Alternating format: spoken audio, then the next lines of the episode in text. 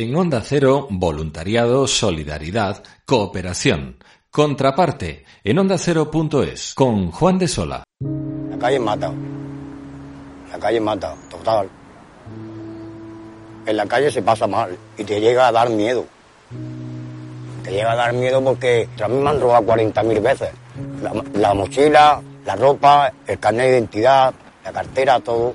El dinero, me han intentado pegar, pero no. Yo me he defendido. Al albergue no voy ni de broma. Allí tienes que dormir completamente vestido, porque si no te pegan el palo. Yo prefiero vivir antes en la calle que en el, albergue. Cualquier persona se pueden ver en la calle perfectamente. Porque no tengan para pagar el alquiler, o no tengan para pagar la hipoteca. La vivienda es un derecho humano porque las personas mm, debemos de tener donde vivir, no estar tirados en la calle. Córdoba llevaré unos 20 años en la calle. Ahora tienes una llave donde donde abrir una puerta y donde estar a gustito, ¿sabes? Ahora tengo mi ducha, tengo para hacerme mi papeo, mis perritos que no me falten, gracias a Dios. Y pues no es lo mismo que antes, que antes te levantabas y venga. Yo a veces he tenido que ir a urgencias porque en invierno te mojabas y dormías mojada. Tenía una autoestima muy baja, ¿sabes? ¿Qué dice la Constitución española? Que todo ciudadano español eh, tiene derecho a una vivienda digna y a un trabajo digno. Eso no se mira.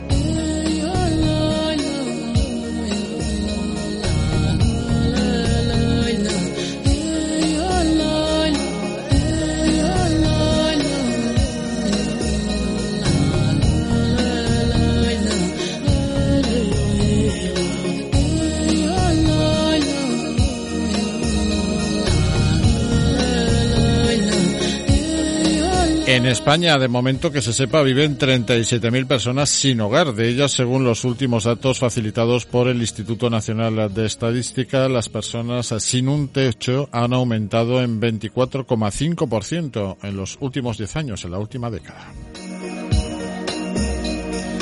Desde luego, una, unos datos, una cifra que lleva a la Fundación Hogar Sí a hacer un llamamiento a todas las administraciones públicas de los ámbitos estatal, regional y local ante el alarmante número de personas eh, que en estos momentos eh, carecen de hogar en España. De hecho, el 40% de las personas lleva en esta situación más de tres años, lo que revela la cronificación de este fenómeno. A juicio de Hogar Sí, esta fundación destaca que este hecho confirma que las soluciones tradicionales empleadas hasta el momento, basadas en albergues y alojamientos colectivos de emergencia, son absolutamente ineficaces para resolver este problema.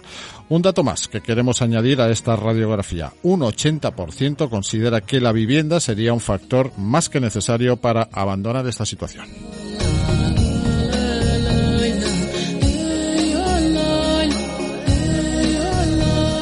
Maribel Ramos, su directora de la Fundación Hogar Sí. ¿Qué tal? Bienvenida a Contraparte. Hola, buenos días, ¿qué tal? ¿Cómo estamos? Hemos empeorado, ¿no? Sin duda. Hemos empeorado, sí. La verdad es que los datos eh, nos dejaron bastante fríos y muy incómodos con esta situación. Eh, en el fondo estamos hablando de un problema suficientemente pequeño para resolverlo. Mm, No estamos hablando de acabar con el hambre en el mundo, estamos hablando de acompañar a en torno a 37.000 personas según el Instituto Nacional de Estadística, unas 8.000 personas más según nuestras estimaciones, por aquellas personas que ni tan siquiera están accediendo al sistema eh, de atención y que por lo tanto ni tan siquiera el INE es capaz de detectarlas, pero en cualquier caso estamos hablando del tamaño poblacional de una capital de provincia media en España, ¿no? Eso es un problema que, que, bueno, es un, alcance que podemos eh, atender y por lo tanto resolver, pero también es verdad que al mismo tiempo tiene un impacto humano en cada una de las personas que lo sufren eh, que debería ponernos en alerta al conjunto de la población y tratar de ponerle una solución. Bueno, hablamos de 37.000 personas que han sido detectadas eh, por ese trabajo demoscópico y de campo sociológico realizado por los técnicos del Instituto Nacional de Estadística, pero ¿os teméis que esto pueda ser más, aquellos casos que no han sido detectados? Claro, sí hay. Sabemos que de manera sistemática hay mm, pues unas personas que no están accediendo a los recursos de atención, eh, bien por la eh, cantidad de problemáticas que tienen y que hacen que acercarse a las instituciones sea realmente complicado para ellas, o bien porque llevan tanto tiempo en esta situación que, ya sienten que el sistema ni tan siquiera les puede ayudar. ¿no? Las estimaciones, insisto, no solamente nuestras, sino que otras organizaciones como Caritas, etcétera, hacen estimaciones de que realmente tenemos en torno a unas 8.000 personas, de 8 a 10.000 personas fuera del sistema eh, de atención. Em, y por lo tanto tenemos que hacer esa suma que esta gente además está en una situación aún más extrema, serían aquellas personas que están de manera estable en las calles de nuestro país. Hablamos eh, de personas eh, sin techo, sin hogar, que como decíamos en nuestra introducción, parece que no es suficiente el recurso del albergue, del alojamiento provisional para sacarlos de esa situación, ¿no? Claro, a ver, la realidad es que tenemos un sistema en España que se parece mucho a lo que ocurre en el resto de Europa. ¿eh? No somos ningún caso especial ni, nos caracteriza como país nada peor de lo que realmente está ocurriendo en el resto de nuestro entorno. Em, en general, el, modelo más tradicional de atención al sinogarismo siempre se ha basado en lo que le hemos llamado el modelo en escalera. ¿no? Entonces, bueno, pues las personas tendrían que ir subiendo distintos peldaños dentro del sistema, pues desde la calle acceder a un, a un centro de día de baja exigencia, de ahí a un centro de noche de baja exigencia, etcétera, etcétera, hasta que supuestamente al final de la escalera eh, lo que la persona a, priori encontraría es una vivienda. La realidad es que mm, en, en, esa subida de peldaños hay muchísimas personas que se caen eh, y que mm, el sistema no está siendo capaz de dar una respuesta adecuada a las necesidades que las personas tienen. ¿no? Y esto hace que al final el sinogarismo eh, se acaba cronificando, este dato que dabas previamente, ¿no? de el porcentaje de personas tan importante que llevan más de tres años en esta eh, situación. Un 40% un 40%. Esto creo que debería ser como el principal indicador que tomemos para, para em, poder hablar de manera clara que realmente el sistema que tenemos en este momento está más enfocado a la gestión del sinogarismo que a la solución del mismo. Em, en ese sentido, nosotros abogamos por darle la vuelta a esa escalera eh, y que em, trabajemos en un enfoque basado en vivienda. lo que resuelve realmente una situación de sinogarismo es que las personas accedan a una vivienda normalizada, integrada en la comunidad y que desde ahí, desde un espacio de intimidad como es una vivienda y que además permite un acompañamiento eh, mucho más individualizado, pues que la persona pueda realizar un proceso de recuperación. Yo invito a las personas que nos están oyendo eh, que piensen eh, lo que significa realmente vivir en un alojamiento de carácter colectivo, ¿no? en el que a lo mejor tenemos a 60, 70, hasta 150 o 200 personas en un albergue viviendo al mismo tiempo en el que, eh, aunque los, el, equipo técnico que esté en esos espacios haga un trabajo excelente, que realmente lo hacen, eh, pero la realidad es que las condiciones, las infraestructuras no permiten hacer un buen acompañamiento, porque eh, hacer una intervención o acompañar a 200 personas al mismo tiempo, a 60 personas al mismo tiempo, en un único espacio en el que las personas comparten distintas problemáticas muy diversas, desde personas que llegan a esta situación por un proceso migratorio no exitoso, eh, personas que han tenido un proceso de exclusión que al final acaba suponiendo el desahucio de su vivienda, eh, la pérdida del empleo, problemas de salud mental, eh, problemas de consumo es imposible que seamos capaces de dar una respuesta real y adaptada a las necesidades de cada persona desde esas condiciones. Sin duda que un albergue o un espacio, un alojamiento colectivo no, no despoja de dignidad, pero sí de normalidad a las personas sin hogar, ¿no? Efectivamente, em, efectivamente, desde luego nosotros insistimos mucho en el que el trabajo que se hace desde estos espacios eh, respeta eh, la, dignidad de las personas, los profesionales que están ahí trabajando tratan de ofrecer lo mejor de sí mismos para dar una respuesta a las personas. Esto desde luego nadie lo podemos poner en duda, em, pero ninguna de las personas que estamos escuchando eh, este momento en la radio realmente viviríamos en un albergue.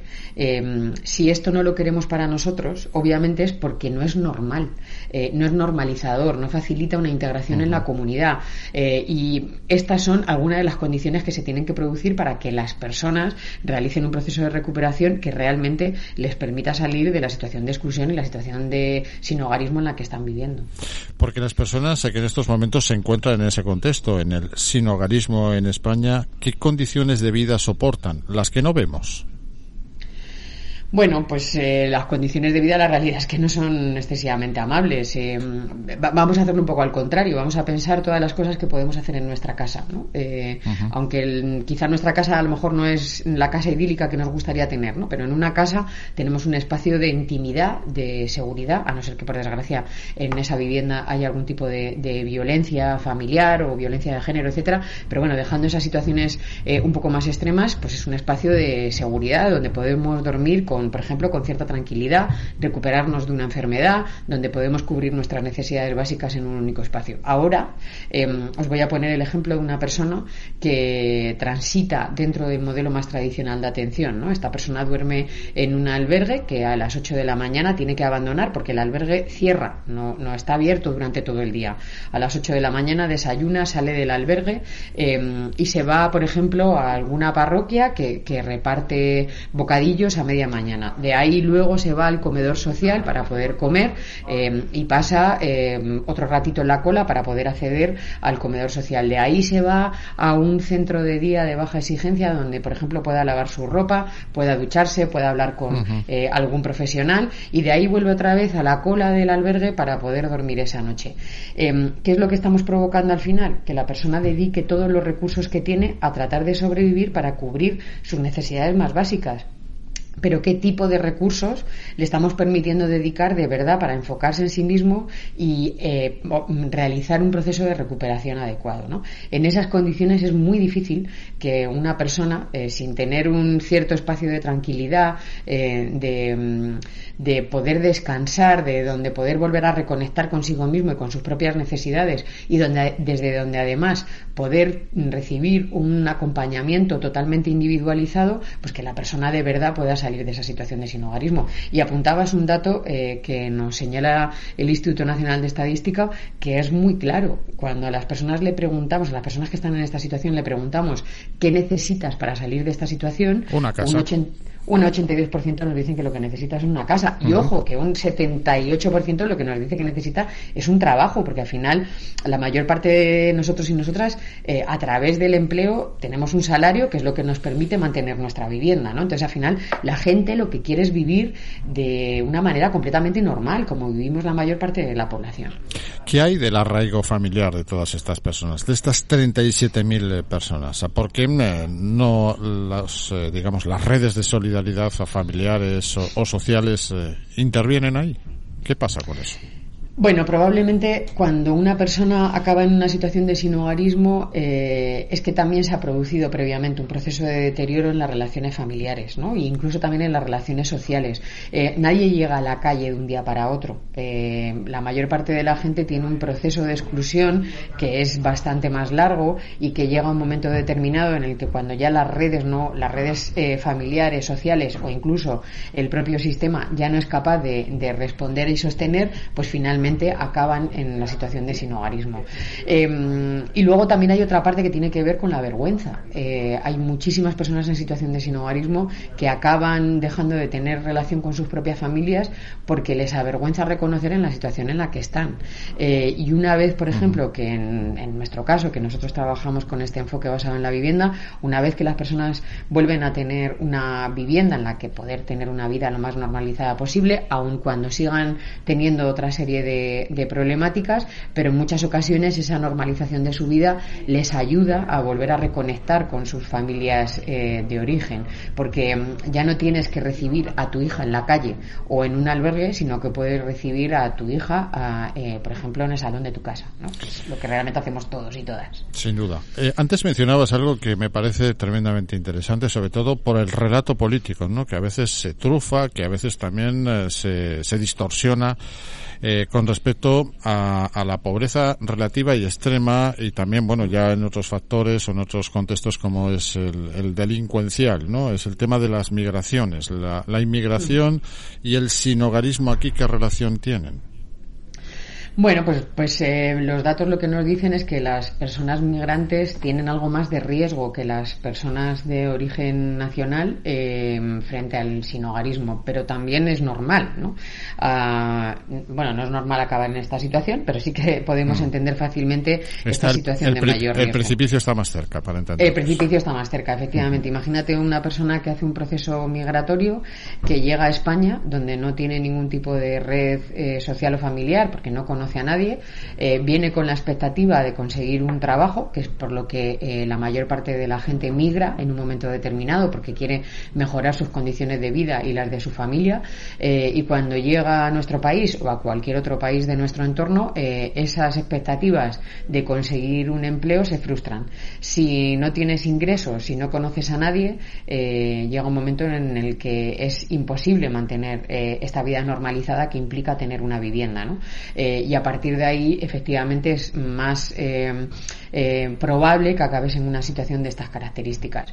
Eh, pero la realidad es que estas personas lo que querían era tener la mejor vida posible. En el momento que se les ofrecen los apoyos necesarios para poder salir de esta situación, las personas pueden acceder a, un empleo y puedan regularizar su situación, desde luego las personas para las que nosotros trabajamos claramente es lo que hacen. Y por no hablar, obviamente, de los menores que llegan a, nuestro país, e insisto, a muchos otros países de nuestro entorno, eh, con la misma expectativa de conseguir un futuro algo mejor de lo que tendrían en sus países de origen, eh, finalmente son internados eh, dentro de los centros de atención a menores, porque tenemos un sistema de protección de menores que es mejorable, pero sinceramente permite que no haya menores o que prácticamente no haya menores en la calle en nuestro país, pero una vez que cumplen 18 años, lo que puede ser una buena noticia para la mayor parte de nuestros adolescentes, en el caso de los menores que no están acompañados, se convierte desde luego en una condena.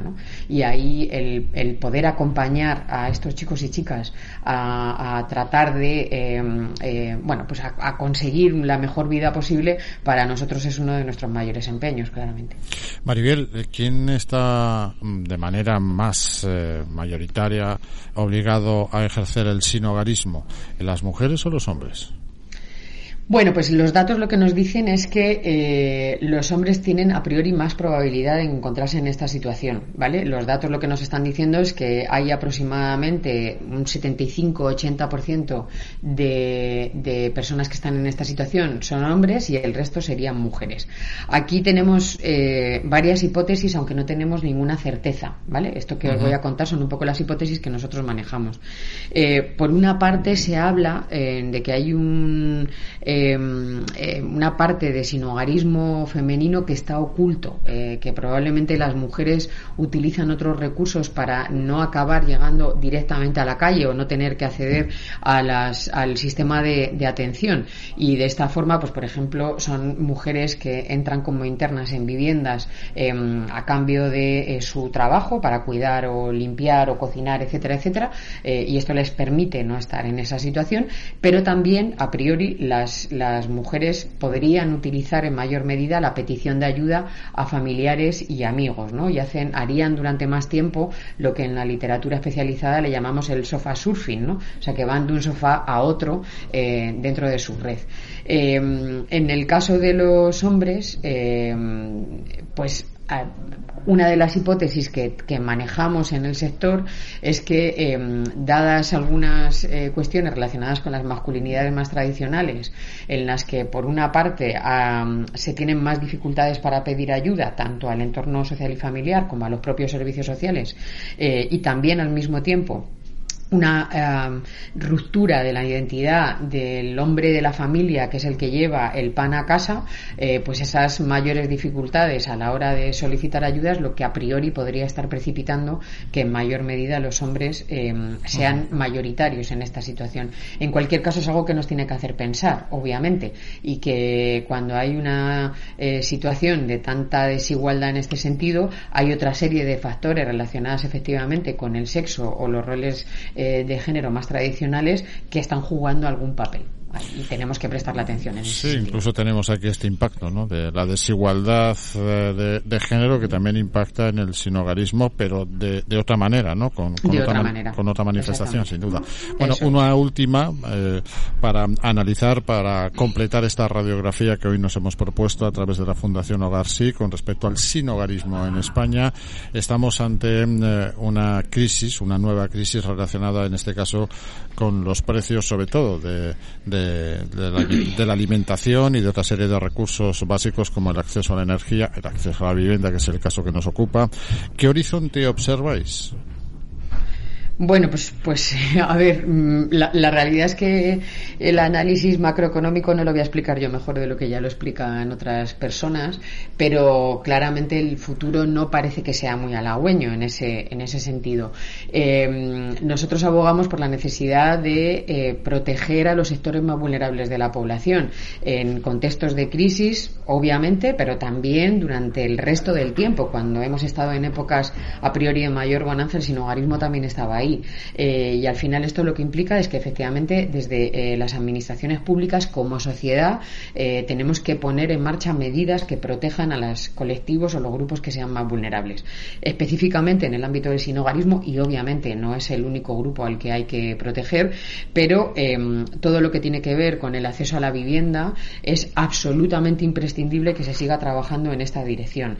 Y en este sentido nosotros em, impelamos al gobierno a, y a los eh, grupos parlamentarios en el Congreso de los Diputados a que tramiten y aprueben de una vez por todas la esperada ley de vivienda en el que es necesario em, que regulemos de una manera eh, lo más adecuada posible el derecho al acceso a la vivienda que tenemos como población.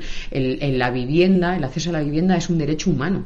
Eh, es imposible tener un adecuado desarrollo personal, social, económico, cultural y de salud si no contamos con una vivienda. Y nuestro país, como muchos otros de nuestro entorno, insisto, eh, tiene las condiciones en este momento para poder garantizar este derecho a la totalidad de la población y específicamente a aquellas personas que tienen una mayor dificultad. En este sentido, mm. desde luego, el, eh, todo lo que tiene que ver con la carestía de la vivienda eh, y particularmente en términos del de, acceso al alquiler asequible eh, es algo que la ley de vivienda debería preocuparse por regular en condiciones para favorecer que aquellas personas que tienen muchas dificultades de acceso a la vivienda en el mercado privado, como sociedad nos encarguemos de proteger que esas personas también tengan derecho al acceso a una vivienda digna y adecuada.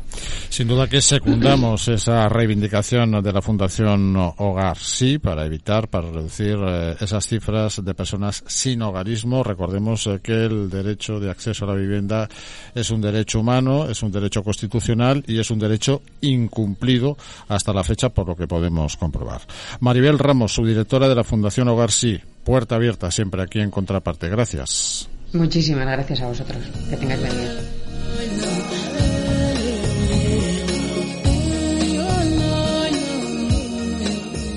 Dormir en la calle es que no eres una persona. Es lo más bajo que puede ser un ser humano. He pasado de un peldaño de arriba hasta último peldaño de la sociedad. Ha sido duro, pero yo siempre he sido optimista. Dormir en cartones eh, eh, y un día te levantas y duermes en una cama es como volar no se puede explicar.